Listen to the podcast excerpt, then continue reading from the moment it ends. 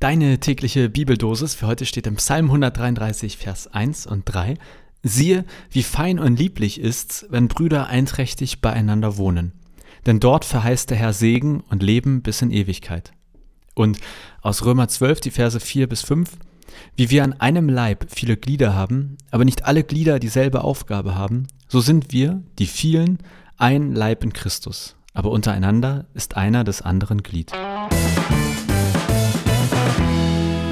Moin und herzlich willkommen. Also das sind jetzt hier gerade Texte, da würde ich so viel gerne zu sagen und äh, ich mache ja eh schon immer zu lang. Eigentlich wollte ich mal zwei bis drei Minuten pro Folge machen, wenn ihr seht, wie lang die Folgen aktuell sind. Naja, ja, merken wir selbst. Ich muss jetzt mal gucken, was ich hier alles unterkriege. Als allererstes, erster Gedanke. In dem Text aus dem Psalm heißt es, also wenn Brüder und sagen wir mal Brüder und Schwestern einträchtig beieinander wohnen, dann verheißt Gott dort Segen. Und ich habe überlegt, ach, ist ja interessant. Also wenn die so und so leben, dann verheißt Gott Segen. Man könnte es ja auch andersrum sehen, dass man sagt, Gott, wir bitten um Segen, damit wir einträchtig leben. Jetzt ist das nur ein Psalm und man sollte das äh, nicht immer, man sollte sich ja nicht nur auf einen Psalm stürzen, um gleich eine ganze Theologie aufzubauen. Ich finde es aber spannend, denn im Prinzip verstehe ich das hier so, dass Gott sagt, wer einträchtig mit Brüdern und Schwestern, also sagen wir einfach mal mit Familie, Gemeinde, Nachbarschaft lebt, dass dort Gutes entsteht. Dass Gott sagt, wo kein Streit oder wo zumindest kein Streit eskaliert, man darf natürlich mal diskutieren, wo man im Großen und Ganzen in Eintracht lebt, da liegt Segen drauf. Ob nun Henne und Ei, was war zuerst äh, erster Segen oder erst die Eintracht, vielleicht geht das auch Hand und Fuß, aber das Ergebnis, wer in Eintracht lebt, da liegt Segen drauf. Das mag irgendwie erstmal klar und deutlich wirken, aber ich fand das erstmal spannend. Also erster Gedanke, es lohnt sich, nach Eintracht sich zu sehnen. Gott sagt, gibt Segen obendrauf. Und dann das zweite mit dem Leib. Ich weiß gar nicht, ob man das so gut versteht, wenn ich das hier mal schnell vorlese. Also es ist ein Bild von Paulus, was er im Neuen Testament ähm, in seinen Briefen mehrfach quasi benennt.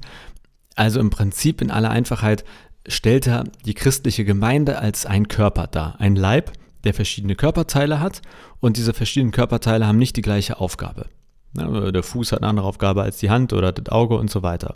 Und wir sind quasi als Gemeinde in Jesus, also als christliche Glaubensgemeinschaft, das verbindet uns zu diesem Leib, zu diesem Körper. Und dann der letzte Satz, den finde ich richtig spannend, denn dort steht, aber untereinander ist einer des anderen Glied. Wenn wir das jetzt mal nicht irgendwie sexuell doof verstehen, dann, also, was heißt das? Ich habe das ehrlich gesagt nicht sofort verstanden und habe deswegen auf bibleserver.com mal Übersetzungen verglichen und lese mal ähm, jetzt vier verschiedene andere Übersetzungen vor. Die erste, dadurch sind wir alle wie Körperteile voneinander abhängig. Die zweite, als Einzelne aber sind wir Glieder, die zueinander gehören. Die dritte, aber als Einzelne stehen wir zueinander wie Teile mit ihrer besonderen Funktion. Und die vierte Übersetzung, jeder Einzelne ist auf die anderen angewiesen.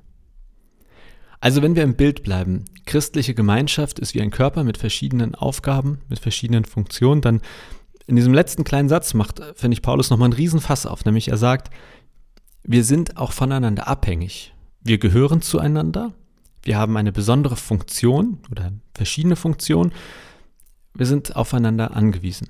Und das ist ja beim Körper wirklich so. Also das Auge, schön und gut, wenn es was sieht, aber ohne Füße kann es nicht dorthin gehen oder Hände die Gefahr nicht abwehren. Also es trifft ja wirklich, trifft ja wirklich zu, dass der Körper, dass die einzelnen Körperteile aufeinander angewiesen sind. Nicht immer und nicht jederzeit, je nach Situation. Und wenn ich das dann auf eine christliche Gemeinschaft beziehe, dann finde ich das zumindest als Gedanke für den Tag mal sehr spannend, falls du in einer Gemeinde bist. Wie ist das denn da? Erste Frage wäre, ist das überhaupt so, dass das so wahrgenommen wird, dass, dass man wie ein Körper ist? Mit verschiedenen Funktionen, dass man voneinander abhängig ist, dass man zueinander gehört und vielleicht auch aufeinander angewiesen ist. These erlebe ich super selten so. Ich würde sagen, ich erlebe eher, dass Familie, Freunde oder so sind dieser Kreis und Gemeinde ist häufig eher etwas, wo man auch hingeht, vielleicht in seiner Freizeit oder ab und zu. Jetzt, warum hat Paulus das geschrieben? Ich glaube, dass der Kontext früher ein ganz anderer war. Die christlichen Gemeinden waren quasi in einer krassen Minderheit, waren ein, eine ganz kleine Gruppe, die wirklich zusammenhalten musste. Es ging manchmal sogar um Leben und Tod. Es war eine definitiv andere Situation als jetzt in Deutschland, wo man, ja, eigentlich sagen kann, oh, gut, ob ich Christ bin oder nicht, ändert erstmal nichts daran, ob ich irgendwie Gefahr laufe, dass der Staat irgendwas mit mir tut. Das war damals anders. Deswegen denke ich, dass das voneinander abhängig sein und zueinander gehören einen anderen Stellenwert hatte. Aber vielleicht, wenn du in einer Gemeinde, in einer Kirche aktiv bist, ist ja heute ein Tag, um sich das mal genauer anzugucken. Inwiefern passt dieses Bild auch heute mit einem Leib und den verschiedenen Funktionen? Wo sind wir als christliche Gemeinschaft aufeinander angewiesen? Wo merken wir, wir gehören zueinander? Wo merkst du das? Merkst du, dass du angewiesen bist auf andere Christinnen? Das würde mich sehr interessieren, deine Antwort und äh, ob du mir die schickst oder erstmal für dich beantwortest oder mit Freunden darüber diskutierst. Das als Frage, als Gedanke, als Idee für deinen Tag. Und ich wünsche dir jetzt einen schönen 15. Dezember. Es ist nicht mehr lang, dann gibt es hier Schenke und ich hoffe, wir hören uns morgen wieder. Bis dann.